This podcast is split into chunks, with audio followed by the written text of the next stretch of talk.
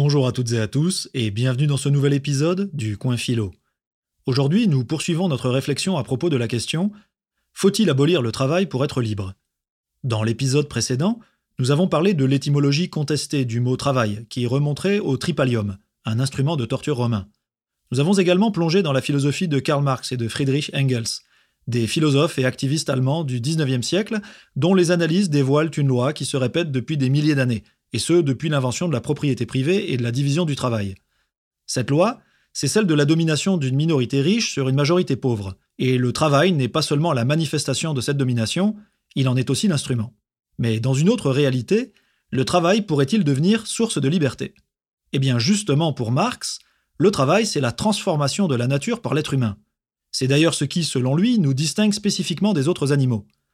Dans un célèbre passage de son ouvrage Le Capital, Marx écrit que, je cite, Une araignée fait des opérations qui ressemblent à celles du tisserand, et l'abeille confond par la structure de ses cellules l'habileté de plus d'un architecte.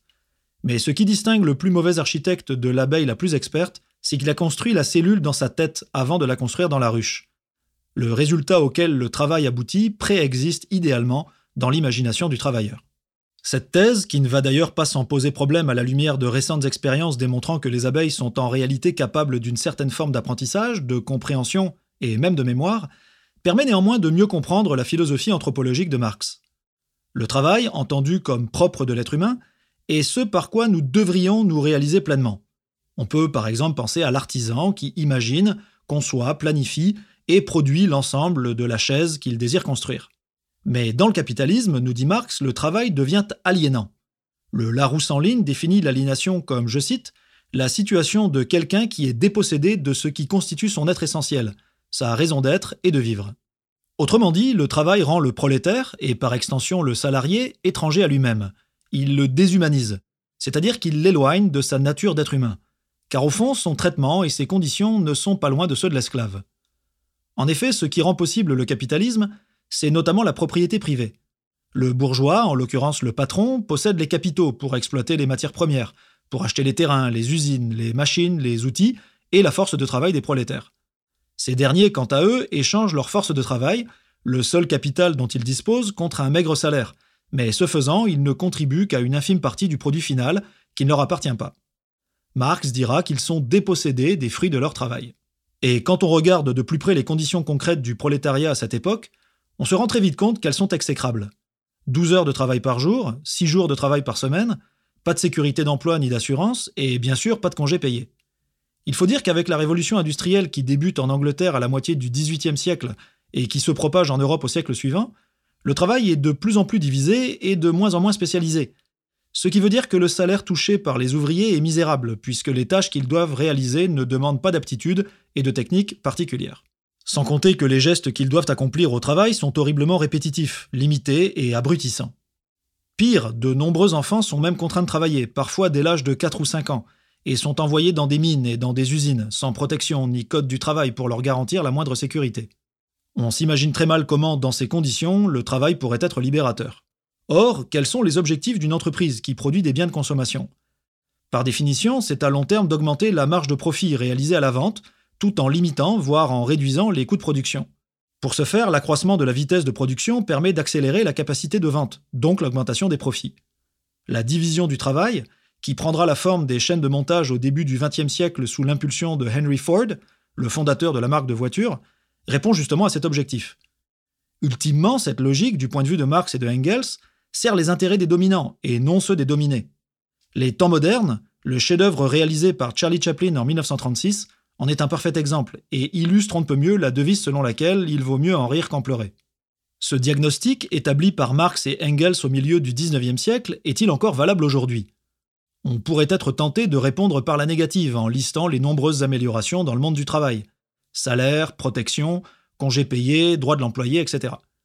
Mais ce serait oublier que d'une part, ces améliorations sont le fruit de nombreuses luttes entreprises par les travailleurs pour exiger de meilleures conditions. Germinal, le roman d'Émile Zola publié en 1885, illustre de manière exemplaire la détresse des mineurs de charbon qui se tuent à l'ouvrage et dont la grève est violemment réprimée par l'armée. Et d'autre part, ce serait oublier que la production de nombreux biens de consommation qui garnissent les rayons de nos magasins a été largement délocalisée dans des pays pauvres et en voie de développement comme la Chine, le Sri Lanka, l'Inde ou encore le Congo, où des centaines de milliers de mineurs, dont des enfants, respirent au quotidien des poussières toxiques afin d'extraire du cobalt, un minerai massivement utilisé pour la fabrication des batteries de téléphone. Et quand on apprend que chaque jour dans le monde, 160 millions d'enfants sont forcés d'aller travailler au lieu d'aller à l'école, il faut se rendre à l'évidence. Si le travail est devenu moins pénible dans les pays riches, et là encore il faudrait faire beaucoup de nuances, c'est surtout parce que ces métiers sont désormais ceux d'une main-d'œuvre bon marché dans les pays pauvres. Marx et Engels rêvaient d'un monde sans capitalisme, sans propriété privée, sans argent, sans domination et sans État. Un monde guidé par le bonheur collectif, seul garant du bonheur individuel, et dans lequel chaque être humain pourrait s'accomplir véritablement. Un monde où le travail ne serait pas autre chose que l'exploration et la concrétisation de nos passions, plutôt qu'un carcan nous réduisant à une fonction déterminée. Dans L'idéologie allemande, un ouvrage coécrit avec Engels et publié 50 ans après la mort de Marx, on peut lire que, je cite, dans la société communiste, où chacun n'a pas une sphère d'activité exclusive, mais peut se perfectionner dans la branche qui lui plaît, il serait possible de faire aujourd'hui telle chose, demain telle autre, de chasser le matin, de pêcher l'après-midi, de pratiquer l'élevage le soir, de faire de la critique après le repas, selon son bon plaisir, sans jamais devenir chasseur, pêcheur ou critique. Évidemment, on sera tenté de qualifier cette société d'utopique. L'utopie, cet idéal de perfection, est un mot inventé par le Britannique Thomas More, au XVIe siècle, et dont l'étymologie grecque signifie justement qui n'est en aucun lieu, ou pour le dire autrement, qui n'existe pas. Et il faut reconnaître que les révolutions et les régimes qui ont prétendu s'inspirer de Marx ne lui ont pour la plupart pas fait une bonne publicité.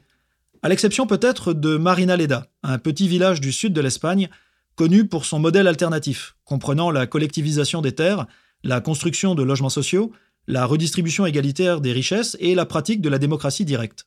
Et bien qu'elle ne se réclame pas forcément de l'héritage marxiste, on ne peut qu'être intrigué par la recrudescence de coopératives, d'éco-villages et de communautés autogérées, dans lesquelles des individus s'unissent et choisissent la solidarité plutôt que la compétition.